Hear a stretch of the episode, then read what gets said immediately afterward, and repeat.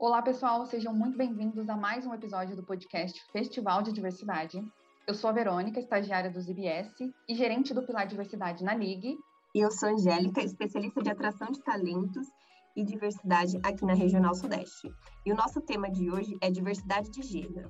Para começar, a gente trouxe alguns dados para vocês. As mulheres são a maioria, com 51,4% da população.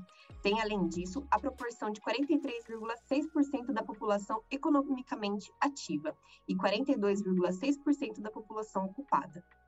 Angel, e o nível de instrução das mulheres é superior ao dos homens. Elas possuem um número médio de anos de estudo superior ao deles e 58,1% do contingente de brasileiros que tem mais de 15 anos de estudo, muito estudadas essas mulheres. Além disso, elas foram ainda maioria em 2013 entre os matriculados e os concluintes do ensino superior. E o pior é que 62% das empresas não têm políticas para aumentar a participação das mulheres em cargos de liderança, Verô. Além disso, Andrew, de acordo com o relatório do Fórum Mundial Econômico, se não houver regressão na evolução dos direitos à igualdade de gênero, ela vai ser alcançada somente em 2095. Esse dado, esses dados são muito preocupantes, Angel.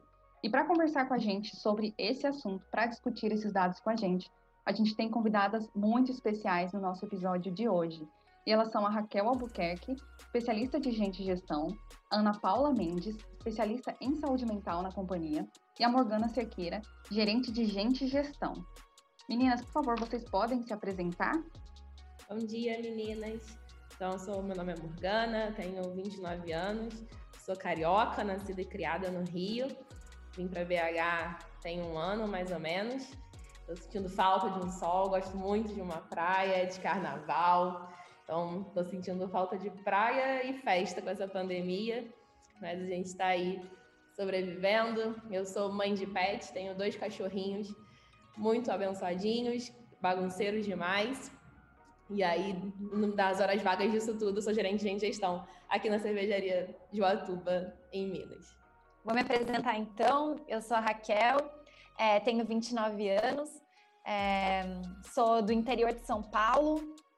É, não sou mãe de pet ainda, mas sou apaixonada por cachorrinhos, gatos, então fico aí é, colocando isso no, no, meu plano, um dos meus sonhos aí, ser, ser mãe de pet. É, eu, eu gosto muito de fazer yoga, então é, é o meu canal assim de conexão e do meu momento.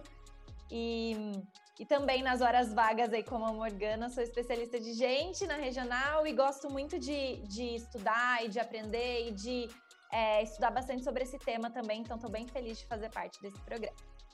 Oi, gente, bom dia. Eu sou a Ana Paula, especialista de saúde mental. É, eu não sou formada na área da saúde, mas eu amo a área da saúde. Eu sou, assim, aquelas viciadas em todas as séries que vocês podem imaginar. É, então, eu acho que isso tem uma inclinação um pouquinho pessoal para estar aqui na área. É, eu sou formada em publicidade aqui pela PUC Campinas. Eu sempre morei em Campinas, mas eu não nasci aqui, eu nasci no Rio Grande do Sul. Sou uma gaúcha meio fake, porque morei por muito pouco tempo lá, é, mas gosto muito aqui do, do nosso país como um todo. Gosto de viajar bastante, acho que esse é o meu hobby principal, que eu não estou conseguindo, né, por conta da pandemia. Todo mundo tem certeza que quer muito viajar, mas não está rolando e intensifiquei o meu hobby, então, esse durante a pandemia, para o Pilates. Então, eu sou aquelas pessoas que gostam de se pendurar, ficar de ponta cabeça, fazer umas coisas diferentes aí para a gente ver o mundo de outra forma. E eu também tenho 29 anos, que nem as meninas, estou super feliz de estar aqui com vocês para falar um pouquinho sobre gênero. Gente, não acredito que nós temos três charás de idade aqui, 29 anos, praticantes de esporte, muito legal isso. Meninas, hoje o papo é um papo sério sobre diversidade de gênero, que é uma luta que a gente vem lutando há muito tempo, mas que a gente quer ver resultados, certo? Então a gente quer ir direto para as perguntas para saber a opinião de vocês. E aí eu queria saber quais foram as, os maiores desafios que vocês tiveram na carreira de vocês por serem mulheres, o que vocês tiveram que enfrentar? Acho que eu posso começar, eu começar falando que acho que eu tenho um privilégio muito grande de ter começado a trabalhar na Ambev, acho que isso favorece muito, pelo menos quando a gente pensa nas histórias que a gente escuta por aí. Acho que eu tive muitos poucos problemas quando a gente pensa relacionado a gênero. Acho que a companhia está se desenvolvendo muito nesse assunto nos últimos anos, porque a sociedade está desenvolvendo nesse assunto nos últimos anos. Mas eu entrei na companhia tem sete anos e a gente não falava muito com a sociedade sobre isso, mas eu acho que a, a companhia já vivia um pouco naturalmente por conta da cultura isso. Um, então eu entrei muito nova na companhia, eu tinha 22 para 23 anos, e eu entrei como supervisora no processo produtivo aqui, do processo de cerveja. Eu tinha um time de 17 operadores, todos eles homens, todos eles com o dobro da idade que eu tinha, no mínimo. E aí foi um pouco assustador, assim, mas diferente das histórias que a gente escuta um, fora daqui, quando a gente pensa em chão de fábrica, eu nunca tive nenhum problema grave ou semi-grave, enfim, com nenhum deles. E eu acho que isso reflete muito em por que, que a gente conseguiu estar tão adiantado nesse assunto quando a gente olha para o mundo externo. Eu acho que os problemas são bem menores do que lá. Acho que foi intimidante porque a gente, como mulher, vive com medo, então a gente vive tentando se proteger e se defender. Então eu entrei intimidada, eu entrei querendo mostrar que eu não era uma menininha querendo me impor, mas talvez tenha vindo muito mais as experiências fora da Ambev do que do que eu passei aqui dentro. Então, pensando em carreira, assim, eu tenho muito orgulho, eu acho que muita sorte em dizer que eu nunca me senti uh, discriminada ou menosprezada ou diminuída por ser mulher, nenhuma situação assim, né? Acho que talvez até houve, houveram situações e que a gente está acostumada que a gente acaba passando por cima, mas nenhuma tão absurda a ponto de ter me marcado assim. Eu acho que isso é uma grande vantagem que a gente tem trabalhando aqui dentro, que eu tive nesses oito, sete anos de supply. Acho que eu posso dizer que tenho muito orgulho de, da história que eu construí aqui, que a Ambev me proporcionou, não ter me fornecido nenhuma história triste para contar. Eu acho que isso é bom demais. É, eu acho que eu, eu também não tive algo que atrapalhou a minha carreira, ou que me impediu de né, é, ascender aqui na companhia.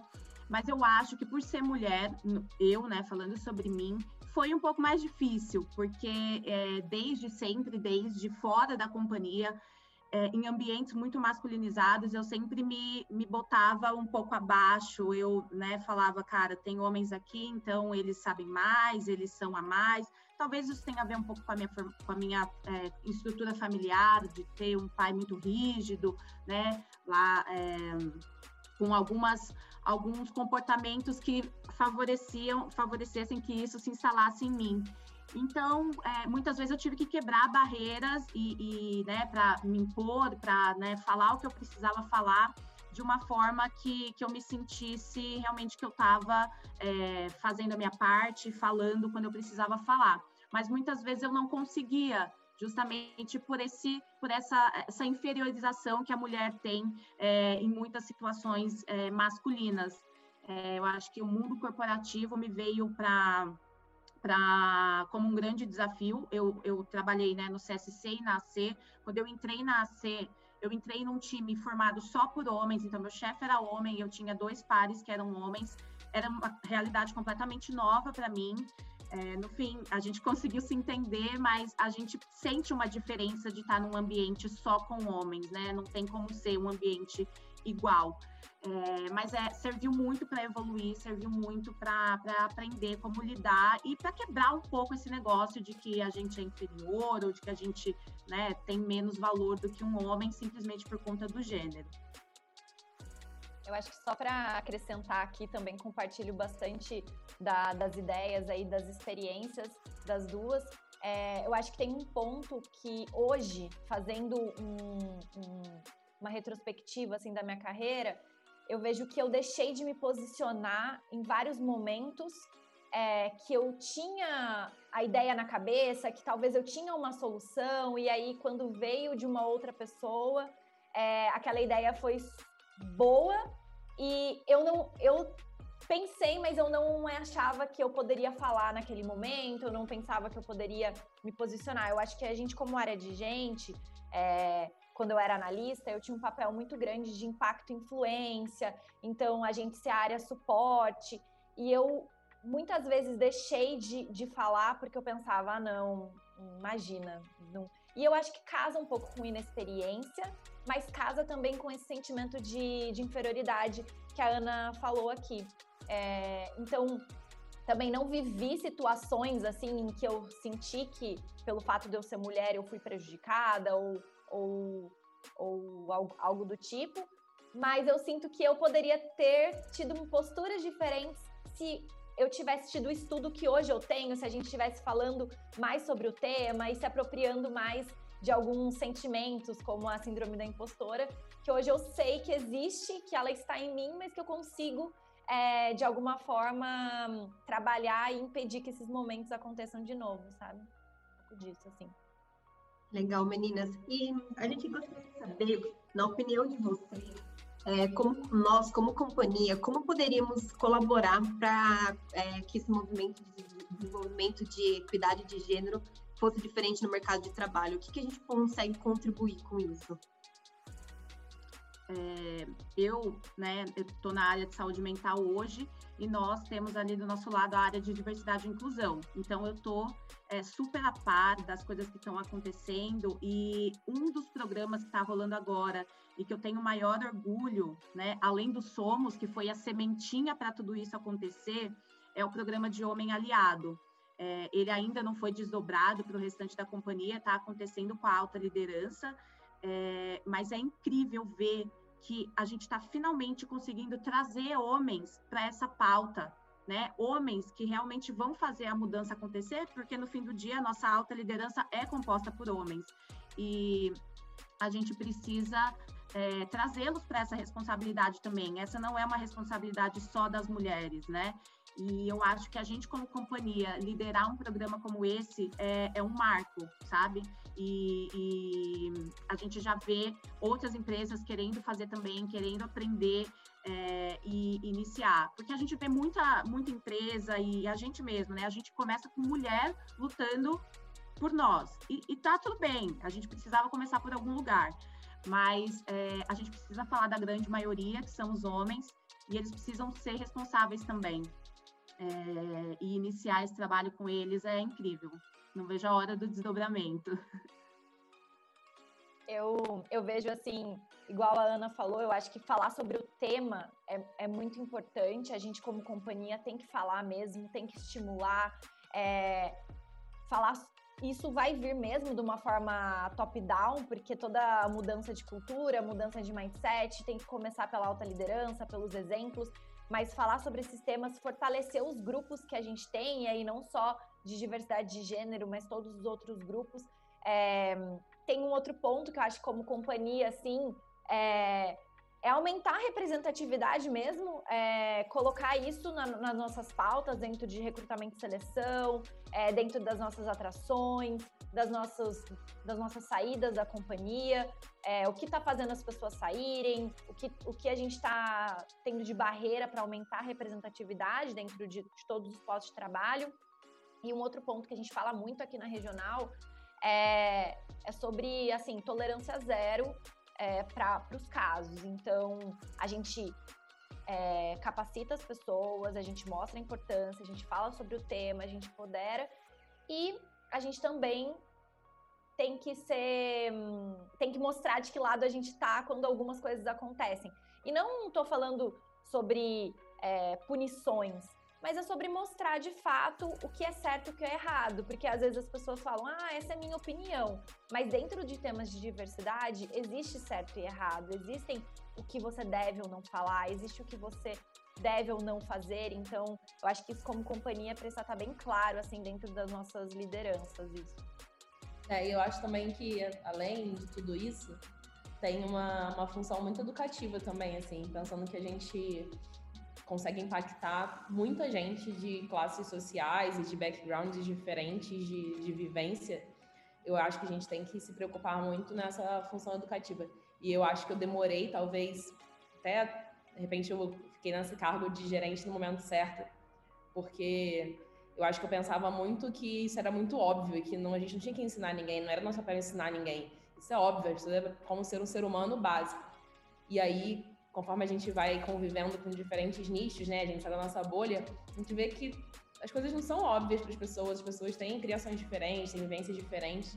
Então, se a gente pensa aí numa planta média nossa, com 500, 600 funcionários, imagina quantas pessoas a gente não consegue impactar, levando um pouquinho de, de esclarecimento e quantas dessas pessoas vão levar para fora das nossos muros. Então, acho que a gente tem um papel educativo, assim, bem importante. É o que a Raquel falou, tem que, a gente tem que se posicionar, existe certo, existe errado, e a gente precisa deixar claro para as pessoas qual é o certo e qual é o errado, porque às vezes elas não têm essa, essa noção tão clara.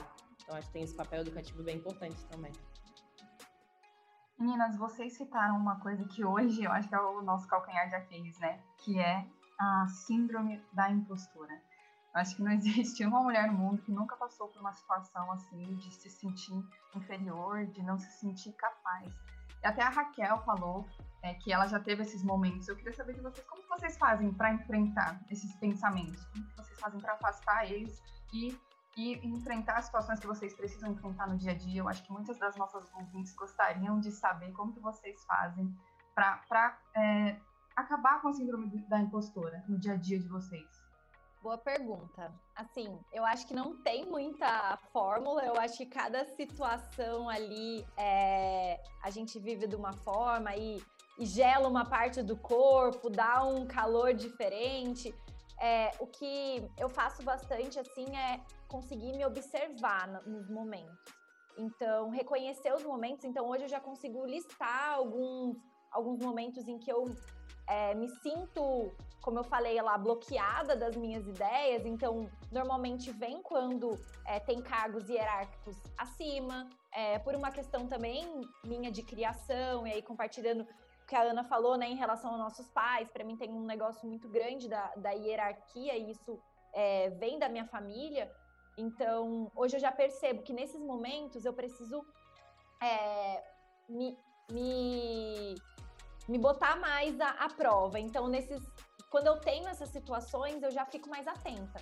Então, eu já me observo e, e me provoco a, a conseguir. Depois, eu pego feedbacks também, se como é que foi, se a pessoa sentiu que eu tava naquele vivendo aquela aquela situação, porque aí é aquele negócio quando é, tem um vídeo que fala, né, a gente tem que fingir até que se tornar natural, né? Então é um, um pouco disso assim. Mas um, cada cada dia é uma luta diferente que a gente tem. Eu acho que eu demorei para entender o quanto a síndrome da impostora refletia em mim com um fake perfeccionismo, assim. Eu achava que não era, não, é porque não é isso, é porque eu sou muito perfeccionista, eu quero muito. E aí, na verdade, não era isso, era porque eu tanto não me achava, né, não me, achava que não me cabia aquele papel, que eu me esforçava para entregar os 350% com essa desculpa, essa camuflagem aí do tá perfeito. Então, acho que eu demorei também, eu falo com as minhas meninas aqui muito isso, que cada um vai sentir e refletir de um jeito diferente. Por isso que é importante a gente ler, estudar e ouvir outras pessoas falando, que às vezes é só um clique que você pre precisa para ver como no dia a dia você reflete isso, porque realmente não vai ser todos os dias que você vai pensar, opa, hum, estou sendo uma impostora. É, são diversos, diversos triggers que te dá, né, que para você se colocar. Então, às vezes eu falo qualquer coisa que tem, não pode deixar que eu faça, eu resolvo, eu vou à meia-noite, duas da manhã, quatro da manhã. E aí, pra que que tem essa necessidade? Não tem nenhuma. E na minha, minha desculpa comigo mesma é, não, é porque eu sou muito perfeccionista, eu sou muito dedicada. E aí, na verdade, não é nada disso, é porque eu acho que para eu me valer a pena, né, para o meu papel estar se fazendo certo, para valer a pena eu existir nessa, nesse cargo, nessa caixa, nessa função, eu tenho que entregar tudo isso, que senão eu vou estar sendo ruim. Acho que tem que pensar muito nisso também. É, eu acho que a dica que eu posso dar, é, que, que me ajuda, né? Óbvio, eu também enfrento isso. Assim, acho que diariamente a gente passa por situações em que a gente tem que, que trabalhar essa, essa síndrome, mas é passar por uma jornada de autoconhecimento.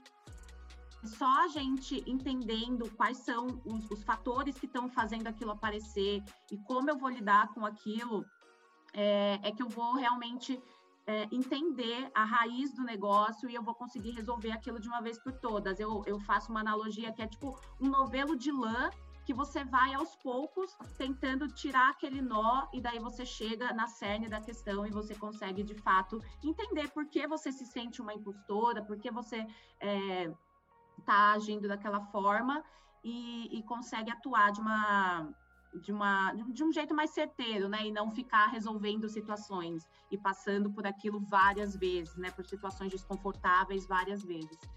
E assim, é um trabalho, é uma evolução de cada um que vai ser diferente para cada um.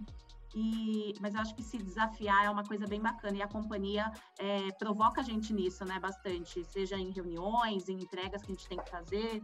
Então, usar essas coisas do dia a dia como artifícios para a gente se desenvolver é, é uma, uma dica boa. Muito bom. É, e agora a gente queria explorar um pouco mais o lado do cargo de cada uma de vocês aqui, que vocês estão representando hoje. A gente queria entender um pouquinho, Morgana, como é ser uma gerente de gente, levar o tema de diversidade de gênero na unidade. A gente queria saber um pouquinho, Raquel, como que é ser uma especialista de gente, levar o tema. E a Ana também, né? A gente gostaria de saber como você lida com essas questões dentro do, do, do seu cargo hoje. Um, eu falo muito, quando eu falo sobre esse assunto com as pessoas, que às vezes eu me sinto uma guardiã do bem, assim. Eu tenho que ficar trazendo as pessoas para a linha. E aí, isso é uma, é uma coisa que, naturalmente, a gente, quanto mais a gente estuda esse assunto, mais a gente vira. E quando a gente é gerente de gente na unidade, que a gente acaba sendo bússola moral de um monte de coisa, esse assunto acaba sendo bússola moral também. E é igual eu falei, né? A gente, nosso papel educativo existe em todos os níveis. Tem um monte de vícios de expressão, de vícios de linguagem, que os meus pares perpetuam com a maior naturalidade. Então, eu falo para eles que se tiver que contar quantas vezes eu falo, oh, e, não, eu perco as contas, assim. E tudo bem, não, não é algo que me incomoda, porque eu acho que é parte de. E eu incomodar se eu fizesse isso e eles respondessem, retrucassem como se eles estivessem certos. E eles não fazem, porque eles sabem que eles estão errados e eles sabem que eles estão aprendendo. Então, acho que tem esse papel em todos os níveis, assim. Então, tem esse lado que é um lado que zero me abala e zero me incomoda. E às vezes eu até penso se eu tô sendo, se meu filtro está sendo calibrado o suficiente, minha válvula está calibrada o suficiente, será que eu tô deixando passar alguma coisa? E tem um outro lado que eu acho que é um lado um pouco mais difícil, que ninguém prepara você para quando você recebe algum tipo de denúncia ou quando você recebe algum tipo de incômodo vindo de alguma das meninas aqui ou dos caras, né? Isso é uma coisa que? Eu não fui ensinada a lidar e a gente tem que lidar. E é voltando de novo àquele ponto, né? O certo é certo, o errado é errado, e a gente não pode ser tolerante. Então, cabe também nesse papel, nessa minha função, a fazer com que todo mundo tenha essa mentalidade, porque nem sempre vai chegar em mim esse tipo de comentário, esse tipo de, de denúncia. Então, o líder que chegar tem que estar com esse mesmo, esse, essa mesma clareza de pensamento de que isso não é tolerável. E é uma coisa que me agonia um pouco. E como que eu vou garantir? E se não chegar em mim? E se chegar em alguém que acha que é mimimi? Se chegar alguém que acha que é bobagem e não lidar com, a, com o peso que eu, que eu preciso que lide, né?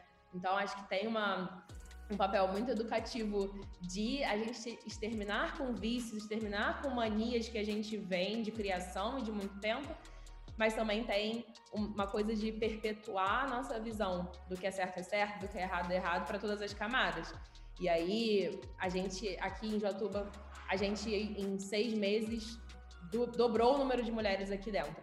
Isso é ótimo. Eu fico muito feliz e sou muito satisfeita com esse resultado, mas isso torna a gente tendo, aprendendo a lidar com algumas outras coisas.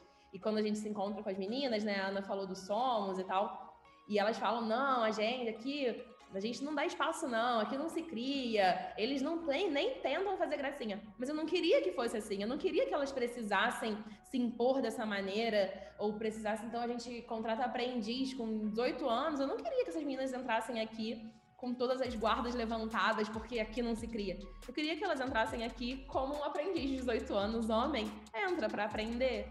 Então, acho que a gente tem um papel muito grande em educar as pessoas, em ensinar, em definir o certo e errado e a gente desenhar aí um futuro que a gente não precise se proteger o tanto que a gente se protege só de pensar em possibilidades do que poderiam, do que vão pensar, do que fariam. Então acho que tem essa esse lado ainda que é um dever de casa grande, mas a gente vai chegar. É, eu vejo como regional assim e eu acho que a gente olha um pouco de cima todas as nossas unidades aqui, eu me sinto mega sortuda, privilegiada, que eu tenho gerentes super alinhados com, com esse tema, então a gente, nosso papel aqui como regional é incentivar é, pessoas, atitudes, posturas, igual a Morgana é, falou. Então, gerentes para gente que, que representem isso. É, tem esse papel, então, do incentivo. Eu acho que tem um papel também do, do olhar da estrutura. É, o que a gente precisa fazer como regional para deixar os ambientes mais inclusivos e aí de todas as diversidades.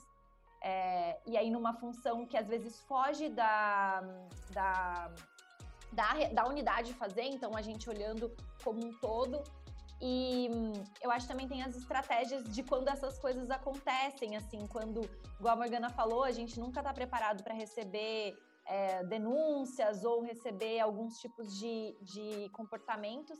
E como é que a gente aqui vai garantir sempre o exemplo? Assim, como é que a gente vai garantir é, que os vieses não, não aconteçam e que a gente vai tratar das formas mais é, corretas possíveis? Tem esse esse grande papel também.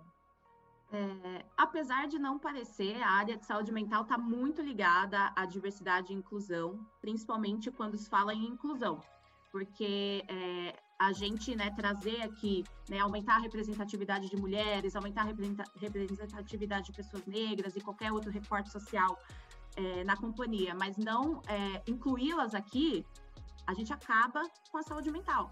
Porque a pessoa, a gente mexe muito com a sensação de pertencimento, a gente mexe com essa questão da segurança psicológica. A pessoa fala, pô, eu tô num ambiente aqui em que eu não, não me sinto seguro para falar, eu não me sinto seguro para me expressar, eu não me sinto seguro para ser quem eu sou. Então, a gente perde a autenticidade. Então, é, a área de saúde mental, a gente é, linka muito com a questão da inclusão, o cuidado de fazer com que todas as pessoas de qualquer recorte social que seja, e até a pessoa, a pessoa não precisa estar em um recorte social específico, ela só vai ter características que vão ser diferentes da maioria, e ela também precisa estar incluída no contexto aqui da companhia. E o importante para a gente é que as pessoas é, estejam, é, sejam autênticas e se sintam respeitadas, incluídas e pertencentes à nossa cultura. Porque se a gente não, não promove tudo isso, a gente vai ter pessoas que, porra, vão estar, tá, vão desenvolver uma depressão, um burnout ou qualquer outro problema de saúde mental e vão estar tá aqui e não vão estar tá bem, que não é nada do que a gente quer. E ou vão estar aqui e não vão estar bem ou vão embora e a gente vai perder talentos. Então a gente é, se preocupa bastante na questão da inclusão como área de, de saúde mental. A gente é, tem todo o nosso ferramental de suporte e a gente faz questão de falar para todos os grupos que a gente tem, para todas as pessoas que a gente sabe que estão sofrendo por alguma coisa aqui dentro relacionada à autenticidade, ao respeito às diferenças, que a gente tem ferramentas para ajudá-las e, e, que elas devem buscar é, realmente um apoio na área de gente, um apoio na área de saúde mental, porque é, é, nosso papel. A gente tem como responsabilidade fazer com que todo mundo se sinta à vontade para ser quem é aqui dentro. Muito incrível a resposta de vocês, a contribuição que vocês fizeram. E para encerrar o nosso podcast, a gente sabe hoje que representatividade é algo que tem um poder nas nossas vidas assim incrível. Quando a gente olha uma pessoa, uma mulher que está num, lugar que a gente gostaria de estar, aquilo dá um gás na gente, né? E essa, essa é a pergunta que eu queria fazer para vocês. Qual é o conselho que vocês dariam para as mulheres de uma forma geral que, que um dia ou que hoje sonham em estar no cargo que vocês estão? É, acho que eu vou aproveitar e emendar aí a resposta. Eu acho que a, a dica principal que eu dou, é, que foi uma dica que eu queria ter ouvido lá oito anos atrás, quando, gente, quando eu entrei na companhia, é não tente se encaixar em caixa nenhuma. Seja você, seja você, respeite sua autenticidade, respeite seu momento, respeite né, os seus limites e é, seja a Ana Paula que você é porque muitas vezes a gente tenta se encaixar nas expectativas do outro, né, no que a gente imagina que o outro espera da gente, e a gente se perde. Então, eu percebi muito que no momento que eu me encontrei, que eu entendi realmente quem era eu, quem, onde eu queria chegar, quais eram os meus objetivos, quais eram as minhas habilidades, o que, que eu precisava desenvolver, foi aí que eu entendi realmente a chave do negócio é, para ir evoluindo cada vez mais aqui dentro, mas, de novo, isso é uma jornada, né? Eu jamais vou saber quem é a Ana Paula 100%, eu acho que eu vou estar tá sempre reciclando isso e todo mundo vai estar tá sempre reciclando isso. É, mas é, é isso, se questionar sempre quem é você, para onde você quer ir e, e defender. Defender isso daí com unhas e dentes, não deixar isso se perder. A autenticidade é muito importante. É, eu eu falaria muito sobre o autoconhecimento, assim, eu acho que isso vale para todo mundo, né? Mas quando você sabe exatamente quais são as suas oportunidades, aonde algumas coisas pegam para você, é, a, às vezes o falar de alguém é, te causa uma raiva ou te causa alguma coisa, mas é que na verdade aquilo te remete a alguma coisa que você se lembra, é, de alguma experiência que você viveu. Então eu acho que quando você torna isso, traz isso para frente, assim, você consegue falar sobre essas coisas é, e você cria estratégias para se, se portar diante dessas situações, assim. Então, eu acho que o autoconhecimento é importante, mas o autoconhecimento por si só, ele, ele ajuda, mas eu acho que é, é o fato da gente ter estratégias para lidar com as nossas fraquezas, porque eu acho que todo mundo tem, e, e eu acho que as pessoas que conseguem chegar lá são aquelas que, que conseguem lidar com elas e estão aqui, tá? Tem várias vários monstrinhos aqui falando várias coisas e mesmo assim a gente está seguindo. Então eu acho que, que essa dica que eu, que eu daria. Eu acho que eu, quando eu olho para trás, assim, igual a Ana falou, né, de pensar na Morgana de sete anos atrás, eu acho que eu entrei muito querendo me forçar a encaixar num padrão que eu achava que era o padrão que precisava para ser uma cervejeira, para ser uma supervisora, para ser uma coordenadora. E eu achava muito que eu não podia ser tão sentimental, eu acho que eu achava que eu não podia ser tão cuidadosa, ser tão preocupada, que eu devia ser mais brava e falar mais alto e andar como se eu não me importasse.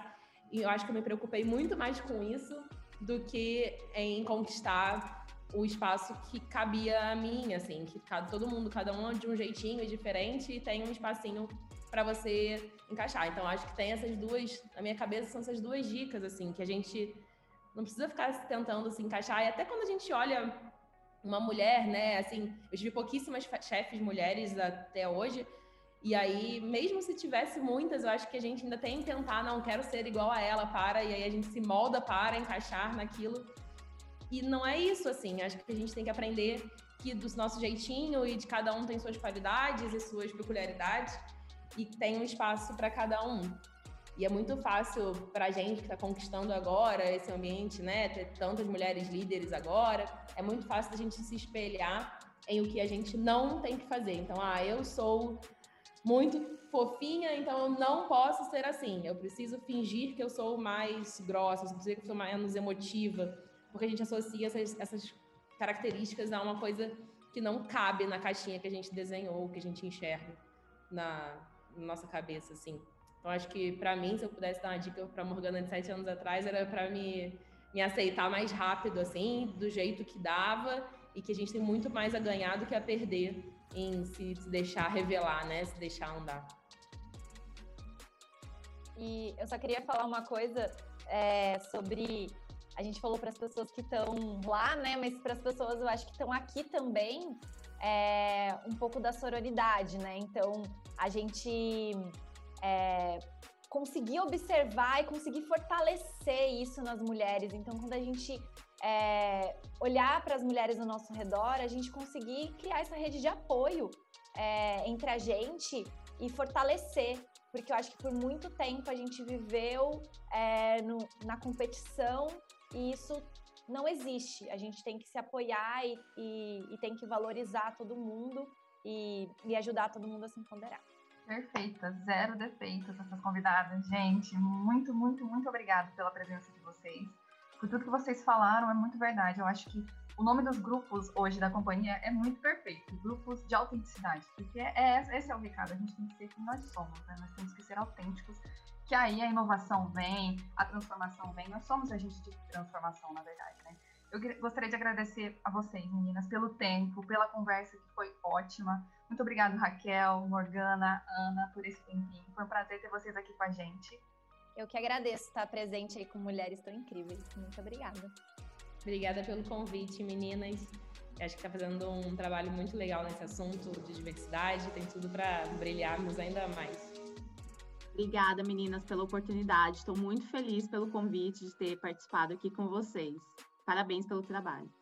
Obrigada, meninas. A gente espera que a troca de experiência aqui hoje seja exemplo para os nossos ouvintes, tanto os homens quanto as mulheres. A gente quer cada vez mais desmistificar esses temas e torná-los natural aqui no nosso ambiente. Muito obrigada.